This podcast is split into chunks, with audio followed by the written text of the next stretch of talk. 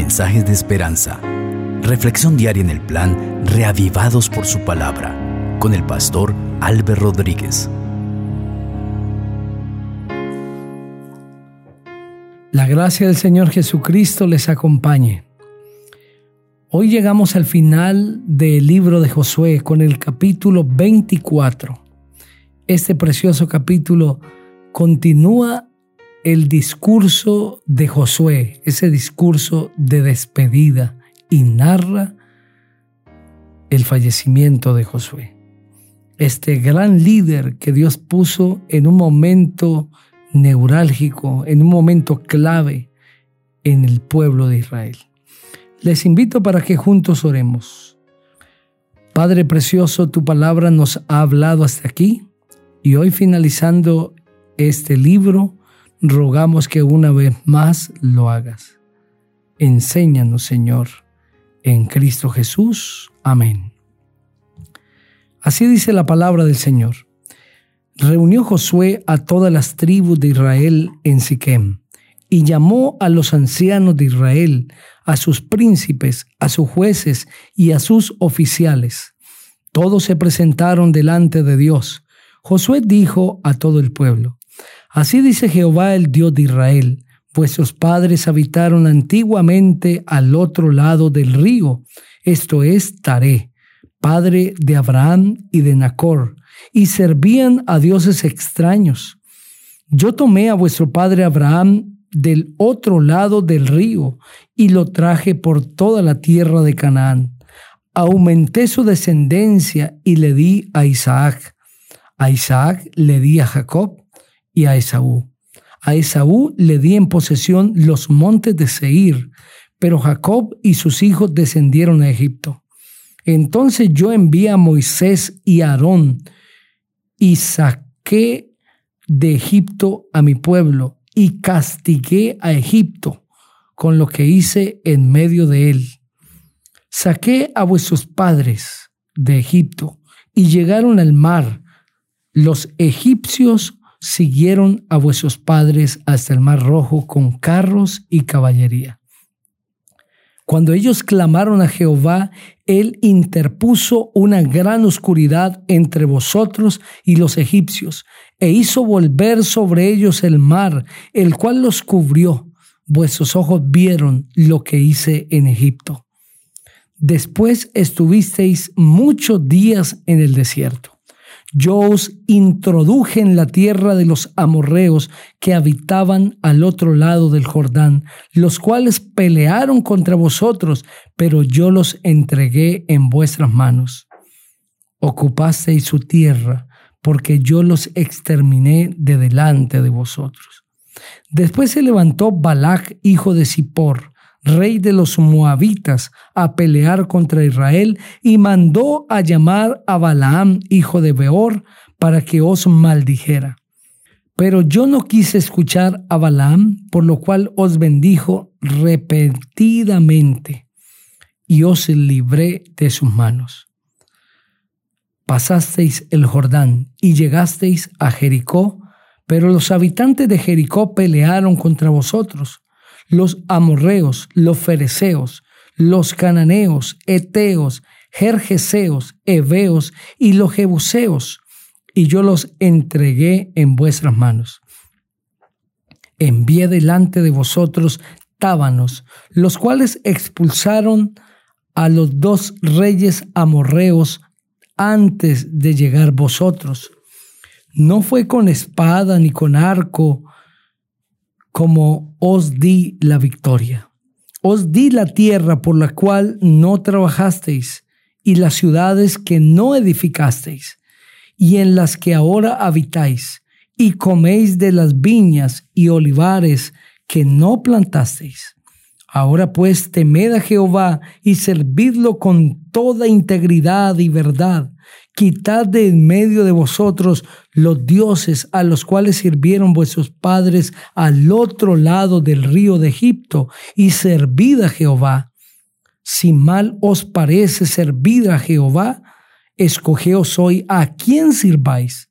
Si a los dioses a quienes sirvieron vuestros padres cuando estuvieron al otro lado del Jordán, o a los dioses de los amorreos en cuya tierra habitáis, pero yo y mi casa serviremos a Jehová. Entonces el pueblo respondió, Nunca tal acontezca que dejemos a Jehová para servir a otros dioses, porque Jehová nuestro Dios es el que nos sacó a nosotros y a nuestros padres de la tierra de Egipto, de la casa de servidumbre, y el que ha hecho esas grandes señales y nos ha guardado durante todo el camino por donde hemos andado y en todos los pueblos por los cuales pasamos. Además, Jehová expulsó de delante de nosotros a todos los pueblos y al amorreo que habitaba en la tierra. Nosotros pues también serviremos a Jehová porque Él es nuestro Dios. Entonces Josué dijo al pueblo, no podréis servir a Jehová porque Él es un Dios santo y un Dios celoso, que no sufrirá vuestras rebeliones y vuestros pecados. Si dejáis a Jehová y servís a dioses ajenos, Él se volverá contra vosotros y os hará el mal y os destruirá después que os ha hecho tanto bien. El pueblo entonces dijo a Josué, No, sino que a Jehová serviremos. Josué respondió al pueblo, Vosotros sois testigos contra vosotros mismos de que os habéis elegido a Jehová para servirlo. Testigos somos, respondieron ellos. Quitad pues ahora los dioses ajenos que están entre vosotros, e inclinad vuestros corazones a Jehová, el Dios de Israel. El pueblo respondió a Josué, a Jehová nuestro Dios serviremos y a su voz obedeceremos. Entonces Josué hizo un pacto con el pueblo aquel mismo día y les dio estatutos y leyes en Siquem. Josué escribió esas palabras en el libro de la ley de Dios. Tomó una gran piedra y la plantó allí debajo de la encina que está junto al santuario de Jehová. Y dijo Josué a todo el pueblo, esta piedra nos servirá de testigo porque ella ha oído todas las palabras que Jehová os ha hablado. Será pues testigo contra vosotros para que no mintáis contra vuestro Dios. Después despidió Josué al pueblo y cada uno volvió a su posesión. Después de estas cosas murió Josué hijo de Nun, siervo de Jehová, a la edad de ciento diez años. Lo sepultaron en su heredad en Timnat Sera, que está en los montes de Efraín, al norte del monte Gaz. Israel sirvió a Jehová durante toda la vida de Josué y durante toda la vida de los ancianos que sobrevivieron a Josué y que sabían todo lo que Jehová había hecho por Israel. Enterraron en Siquem los huesos de José que los hijos de Israel habían traído de Egipto en la parte del campo que Jacob compró por cien monedas de los hijos de Hamor, padre de Siquem, y que pasó a ser posesión de los hijos de José. También murió Eleazar, hijo de Aarón, y lo enterraron en el collado de Fines, su hijo, que le fue dado en los montes de Efraín. Amén. Qué capítulo extraordinario. Las palabras de ese capítulo son el último discurso de Josué ante el pueblo de Israel. Las palabras en el hecho de muerte de un gran hombre a menudo están llenas de sabiduría y de una gran experiencia ese discurso de Josué, el gran caudillo de Israel, bajo la inspiración del Espíritu Santo, presenta un mensaje valioso para la posteridad, incluyendo al pueblo de Israel y a todos los hijos de Dios a través de las edades. Un mensaje que tiene que ver con su facultad espiritual. Este mensaje de Josué encuentra un soporte a través de toda la Biblia y armoniza perfectamente con el mensaje del Señor Jesucristo a sus discípulos en la víspera de su muerte que registra San Juan 14 al 17. Los discursos de un líder destacado, de un gobernante, eran comunes en el tiempo de Josué y generalmente estaban divididos en seis partes. La primera parte era un preámbulo que presentaba el líder, un preámbulo de quién era él, qué había hecho por el pueblo, citando eventos históricos. El segundo se presentaba un repaso de toda la historia en la que sus súbditos habían participado. Y en el caso de Josué, se evidencia a través del recorrido histórico a Dios dirigiendo como el máximo líder.